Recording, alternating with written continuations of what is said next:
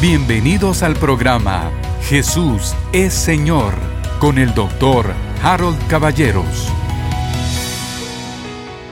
Queridos hermanos, feliz inicio de semana. Oro a Dios que la paz del Señor venga a su corazón, a su hogar, a su familia y a todas sus actividades. Y ahora sí, entramos a nuestro tema. Yo me propuse hace unos días el hablar de uno de mis temas favoritos, que es el tema del mundo espiritual. No en el sentido genérico, sino bastante particular. El mundo espiritual en su relación con el mundo natural. Entonces, hemos ya ido describiendo poco a poco que el mundo espiritual es invisible, en contrario sentido, ¿verdad? Del mundo natural que es visible. El mundo natural se percibe con los sentidos, el mundo espiritual no. El mundo espiritual se percibe con el corazón, se percibe por revelación, por la palabra de Dios. Entonces, el mundo espiritual es invisible y el natural es visible. El mundo espiritual es eterno, mientras que el mundo natural es temporal. Vamos distinguiendo las cosas porque muchas personas especialmente por supuesto aquellos que no conocen al Señor, pero aún muchos que conocen a Cristo, pero que no conocen la palabra bien, piensan que este mundo es el natural. Esto es el mundo real, lo que puedo ver, lo que puedo tocar, lo que puedo escuchar. No, no, no, no, no, no, no, no. Este mundo es temporal y temporal significa sujeto a cambio. Además, no solo está sujeto a cambio, dice la palabra de Dios que los cielos y la tierra pasarán, pero la palabra de Dios permanecerá. Entonces, este mundo natural, por muy natural que nosotros lo percibamos, no es el mundo real. Esto es temporal, está sujeto a, ser, a, terminarse, va a haber nuevos cielos y nueva tierra, va a haber una eternidad en lugar del tiempo. Este mundo temporal no es el real. Ahora, ¿por qué hago todo esta, por qué insisto tanto en el concepto? Para ponerlos en contraste. ¿Se recuerda ese recurso literario del contraste Amorito? Bueno, el mundo natural, lo que se ve con los ojos, con los sentidos, es visible, pero es temporal. El mundo espiritual es invisible y es eterno. Y el mundo espiritual rige absolutamente sobre el natural. Por eso es que nosotros tenemos esa palabra que se usa tan a menudo en el lenguaje bíblico, en el lenguaje neotestamentario, en el lenguaje teológico, como lo quiera llamar, que es la palabra sobrenatural. Lo sobrenatural nos referimos a los milagros. Por ejemplo, los milagros del Señor Jesucristo, absolutamente sobrenaturales. Los milagros que el Señor hacía a través de Pablo o a través del apóstol Pedro, milagros extraordinarios, sobrenaturales. Los milagros que Dios hizo a través de Elías, a través de Eliseo, unas cosas maravillosas, ¿no? Lo sobrenatural. Bueno, ahora mire qué simpleza, qué sencillo para entender. ¿Qué quiere decir? Que es sobre lo natural. Lo espiritual está sobre lo natural. Lo espiritual va a imperar sobre lo natural. A ver, cuando nosotros estamos enfermos, a ver, Santiago capítulo número 5 dice, ¿verdad? Si usted está contento, cante alabanza. Si está afligido, ore. Pero si usted está enfermo, dice, entonces llame a los ancianos de la iglesia para que oren la oración de fe. Y cuando ellos oren la oración de fe, el Señor le levantará, le sanará y aún le perdonará sus pecados si los tuviere. ¿Qué es lo que quiere decir? Quiere decir que en el mundo natural hay una enfermedad hay unos síntomas, hay unos problemas, probablemente tiene exámenes clínicos, todo eso. Es real, no estoy diciendo que no es real, pero es natural. Y como es natural es temporal. Y como es temporal es sujeto a cambio. Entonces, el mundo espiritual que, rige o impera sobre el natural puede ejercer su influencia, escucha la palabra que es sencillo, sobrenatural y cambiar las circunstancias naturales. Esto es exactamente el proceso de un milagro de sanidad divina. La persona está enferma, va con los ancianos de la iglesia, pide que oren la oración de fe y que le unjan con aceite. Y los ancianos lo hacen y oran con fe. ¿Qué va a pasar? El Señor le va a sanar, le va a levantar y si tuviere pecados, se los perdonará. Esta persona saldrá de ahí, como un día le contamos nosotros de mi suegra, la hermana Asunción, y le contamos de Cecilia, mi esposa, y le contamos de Carlos, mi cuñado, y le contamos todos esos milagros extraordinarios, maravillosos que ellos vivieron como familia, no digamos después en el ministerio. Pero esos milagros, ¿qué son? Son la intervención del mundo espiritual sobre el mundo natural. Eso es un milagro, es una intervención divina. ¿Por qué se da? por amor de Dios. ¿Y por qué no se da a veces? La mayoría de las veces por aquella enemiga tan grande que tenemos, ¿no? La ignorancia. Hay leyes espirituales. Una de ellas es esta. Dios es un Dios de fe. Y como Dios es un Dios de fe, Él expresa su fe a través de las palabras. Es el sistema, Él lo escogió, no nosotros. Él escogió ese sistema y dijo un día, sea la luz, y fue la luz. Y si usted lo piensa, y yo se lo voy a leer hoy en la palabra, Amós capítulo 3, 7, Dios no hace nada sin anunciarlo previamente. Claro, el pasaje dice, sin anunciarlo a sus profetas, pero piense, sin anunciarlo, de primero Dios habla las cosas.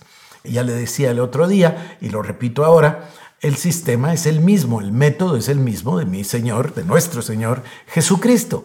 Jesucristo le habló a la tempestad, le habló a Lázaro que estaba muerto, pero también le habló a todas las demás cosas. Hoy le leeré el pasaje de la higuera. Cristo va caminando, se encuentra una higuera que no da fruto y le habla.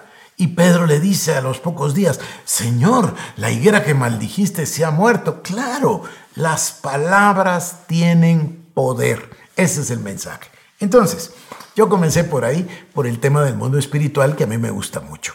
Ya usted se recordará que tengo una frase que es mi frase, ¿no? La clave de la vida es el entendimiento espiritual. ¿Qué quiero decir? Quiero decir que la clave para el éxito en nuestra vida cristiana es comprender que hay una realidad espiritual que es invisible, que es poderosa, que es eterna, que le pertenece a Dios y también que tiene ciertas leyes.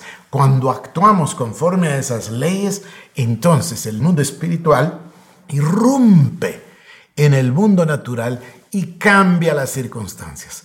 Usted, querido hermano, querida hermana, queridas familias, pueden experimentar una bendición, un cambio, una transformación, salvación, sanidad, cualquiera que sea su necesidad.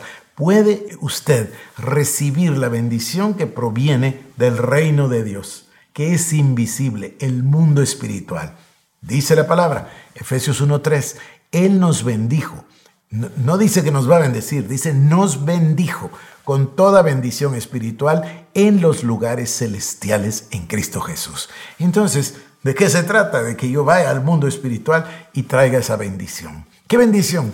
Cualquiera. La salvación de mi familia, la salvación de mis amigos, la salvación de mis compañeros de trabajo, la salud divina para una persona, la sanidad, un milagro, una bendición, etc.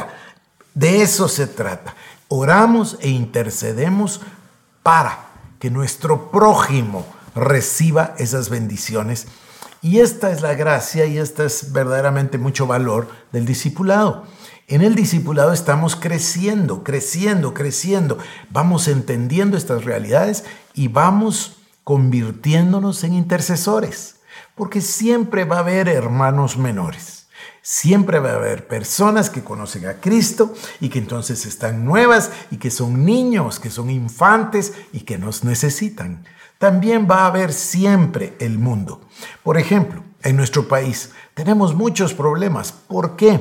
Por la maldad, por la degeneración total del ser humano o depravación, porque vivimos en el mundo, porque el, el, rey de este mundo es el diablo, etc. Entonces nuestra tarea es nosotros estamos en el mundo, no somos del mundo, pero estamos en el mundo. Nosotros vivimos en la carne, pero nuestras armas, no militamos según la carne, nuestras armas son poderosas en Dios, espirituales. Esa es la clave de la vida, es comprender las dos realidades. Y nosotros, porque así lo diseñó Dios, estamos en ambos lugares. Vivimos aquí, no puedo negar esta, esta realidad física, pero también sé y lo creo porque lo dice la palabra de Dios, que estamos en este momento, usted y yo, sentados con Cristo en los lugares celestiales. Entonces, esa es la clave de la vida, tener ese entendimiento espiritual. Déjeme leerle, yo tengo una serie de pasajes para usted el día de hoy y tengo eh, el deseo de hablarle de ese concepto que ya traté. Nuestra confesión, la confesión de nuestros labios, nuestras palabras, nosotros tenemos el derecho de elegir si las alineamos con lo que dice Dios, con lo que dice su palabra, o las alineamos con lo que dice el mundo, o lo que dice mi carne, o lo que dice mi voluntad, o lo que dice el periódico, lo que quiera usted. Entonces, decidimos qué lenguaje vamos a hablar, con quién vamos a alinear nuestras palabras. Y desde luego, las palabras son una semilla. Ya hemos visto la parábola del sembrador varias veces con usted. Pero el tema es este. Todo lo que se siembra se cosecha. Entonces las palabras son siembras, son semillas y van a producir fruto y vamos a quedar enlazados en los dichos de nuestros labios. Hoy le tengo más pasajes de proverbios para que usted se dé cuenta del poder, de la trampa de los labios, dice, ¿verdad? Entonces, yo eh, quiero comenzar por aquí. La palabra de Dios permanece para siempre. Dios dice una cosa y la va a cumplir. Su palabra no regresa vacía, dice el profeta Isaías. Entonces déjeme leerle acá. Salmo 89, 34. No quebrantaré mi pacto, ni cambiaré la palabra de mis labios, así dice el Señor. Mire, Salmo 89, 34. No quebrantaré mi pacto ni cambiaré la palabra de mis labios. La palabra de Dios es irresistible. Va y hace todo aquello para lo cual el Señor la envió. Salmo 119, este es un salmo muy conocido, 119, 89, y dice, para siempre, oh Señor, tu palabra está firme en los cielos. La palabra del Señor es firme, la palabra del Señor no cambia. Números 23, 19. Porque Dios no es hombre para que mienta, ni hijo de hombre para que se arrepienta. Lo ha dicho Él, ¿no lo hará? Ha hablado, ¿no lo cumplirá? Por supuesto que sí. La palabra del Señor está firme, la palabra del Señor no cambia. Él no es hombre para que mienta, ni hijo de hombre para que se arrepienta. Lo que Él dice, lo hará. Hoy no voy a leerle Isaías 55, lo haré mañana y vamos a profundizar en ese concepto tan hermoso. Pero déjeme avanzar. Lucas capítulo número 6, versos 43 al 45. Esto tiene una claridad meridiana. Mire, no es buen árbol el que da malos frutos, ni árbol malo el que da buen fruto, porque cada árbol se conoce por su fruto pues no se cosechan higos de los espinos, ni de las zarzas se vendimian uvas.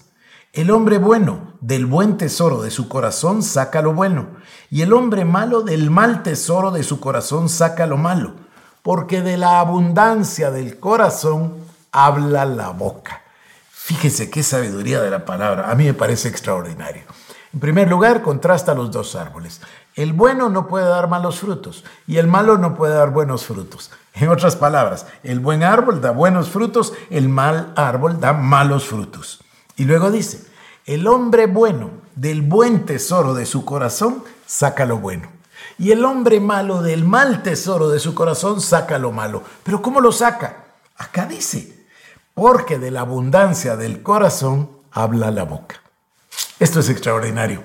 Mire, nosotros fallamos muchas veces en la vida porque no ponemos atención a las señales. El Señor dice, por sus frutos los conoceréis.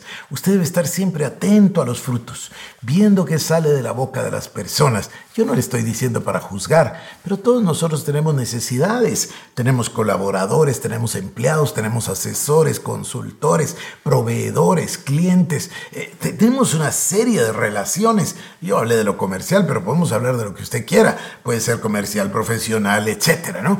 Tenemos que estar atentos a ver con quién tratamos. ¿Y cómo se hace? Bueno, es muy simple, por sus frutos los conoceréis. Pero aquí hay un principio más profundo. Dice, el buen árbol va a dar buenos frutos, el mal árbol va a dar malos frutos. Y luego dice, el buen hombre saca del tesoro de su corazón las cosas buenas. Pero ¿cómo las saca? De la abundancia del corazón habla la boca. El proceso ya se lo describí el otro día. De primero hay un pensamiento. Pensamientos se convierten en una idea o concepto. Esa idea se convierte ya en un argumento. Ese argumento ya sale por los labios y se convierte en una confesión. Y cuando se convierte en una confesión, por así decirlo, se le da vida. Aquello que era un pensamiento, ahora ya salió por la boca y ya se creó, se generó, se produjo, se le dio vida ahora va a suceder en el mundo natural. Por eso dice la palabra, ¿verdad? De los pecados, los homicidios, comienzan en el interior del corazón con los malos pensamientos, fruto de la concupiscencia, ese es otro tema. Pero regresemos acá. Yo quiero compartirle a usted otros pasajes para que tengamos claridad de esto del mundo espiritual versus el mundo material y la interrelación del espiritual con el material. Dice, Amos 3.7, yo ya se lo había dicho. Ciertamente el Señor Dios no hace nada sin revelar su secreto a sus profetas. O sea, Él de primero lo habla. Mire este pasaje, Mateo 17.20. Y Él les dijo, por vuestra poca fe, porque en verdad os digo que si tenéis fe como un grano de mostaza, diréis a este monte, pásate de aquí a allá, y se pasará, y nada os será imposible. Este es un pasaje que causa problema. ¿Por qué causa problema? Porque las personas dicen, pero ¿y cómo va a ser que Dios de verdad diga que yo le diga a esta montaña que se quite y se eche en el mar o que este monte se quite y que se va a quitar? Mire, si Dios lo dijo, se va a quitar. Y no importa de qué se trate, sea monte, montaña o volcán. ¿A qué me refiero? Me refiero a que Dios nos está dando o enunciando el principio. Ahora, ¿qué vamos a hacer con el principio? ¿Voy yo a comenzar a decir que se va a mover el monte Everest o mejor comienzo por mover mi montaña de problemas personales? Cuando yo entrene mi corazón, mire, voy a contarle algo. Obviamente Pablo escribió, fe viene por el oír y el oír por la palabra de Dios, a Romanos. Pero el hermano Kenneth Hagen solía decir, fe viene por la experiencia. El hermano Kenneth Hagen era un hombre 100% bíblico. Para todo, todo lo que decía le daba a usted un capítulo y un versículo. Para todo. Entonces, cuando yo escuché eso ese día, cuando él dijo, fe viene por la experiencia, yo dije, eso no lo he leído. ¿Dónde está ese capítulo y versículo? Me tardé años en darme cuenta que el hermano Hagen tenía toda la razón. Cuando yo llego a conocer a Dios y me doy cuenta que Dios y su palabra son, son absolutamente predecibles. ¿Qué quiere decir predecible? Que ya sé lo que va a hacer el Señor, porque las leyes están en la palabra. Él es el que nos dice, todo lo que se siembra se cosecha. Él es el que nos dice, Dios no es hombre para que mienta o hijo de hombre para que se arrepienta. Él es el que nos dice, tu palabra está firme. Él es el que nos dice que su palabra no cambia. Entonces es predecible. Si yo hago lo que Dios está esperando que yo haga, la respuesta va a venir de parte de Dios. A ver, este es un ejemplo un poco extremo, pero es un ejemplo muy bueno. Señor Jesucristo sabe que Lázaro murió. Él ya lo sabe, pero se acerca a la tumba porque va a hablarle a Lázaro. ¿Y qué pasa con la hermana de Lázaro? Se asusta. Dice, Señor, pero si ya hace días, Padre, ya, ya huele mal, ya el cuerpo está descompuesto por la muerte, ya, ya está en descomposición el cadáver. ¿Y el Señor Jesucristo qué hace? El Señor Jesucristo le habla sabiendo que todas las fibras del cuerpo, y me atrevo a decir del alma y del espíritu de Lázaro, tienen que reaccionar a la palabra de Dios. Y cuando Jesucristo habla con fe, como habla el Padre, porque Dios es un Dios de fe, Cristo es un Dios de fe, entonces cuando Él habla, Lázaro responde.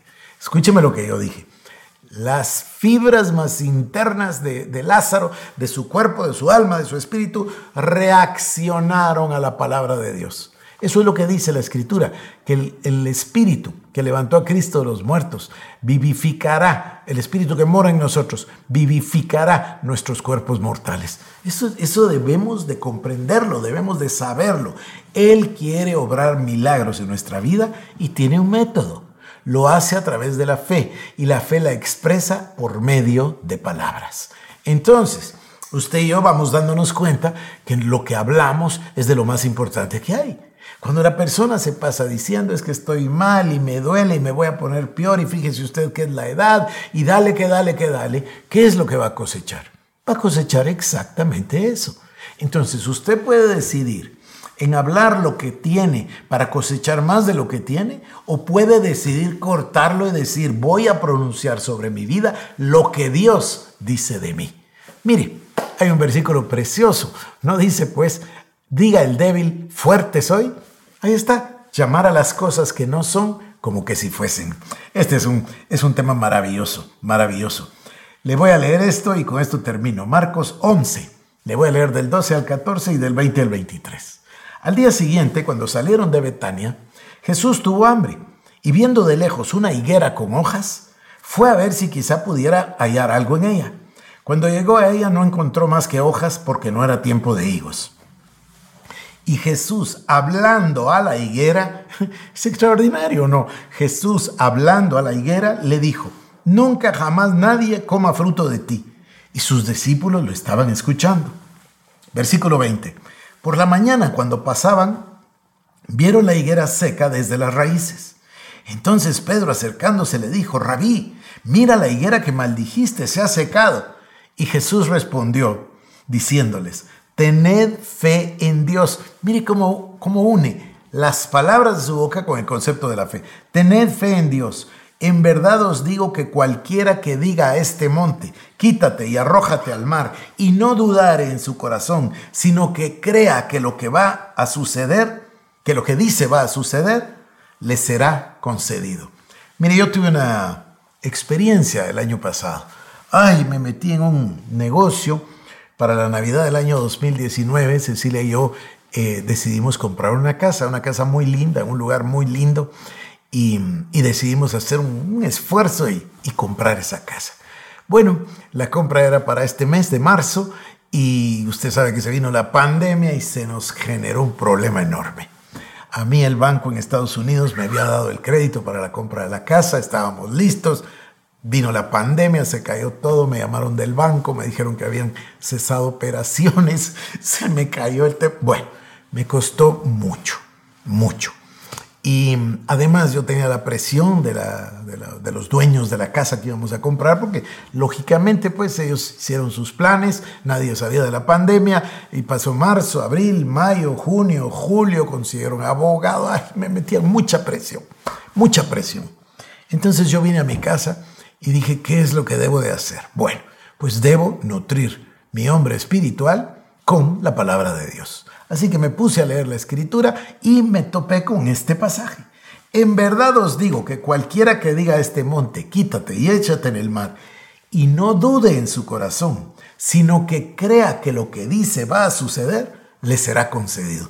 Así que me dediqué a ministrar mi espíritu, ministrar mi alma más bien, ¿verdad? Ministrar mi corazón, mis emociones, mi mente con la palabra de Dios, hasta que llegó un momento en que yo supe que supe que ya tenía la fe, que ya había yo llegado al nivel de creer lo que aquí dice.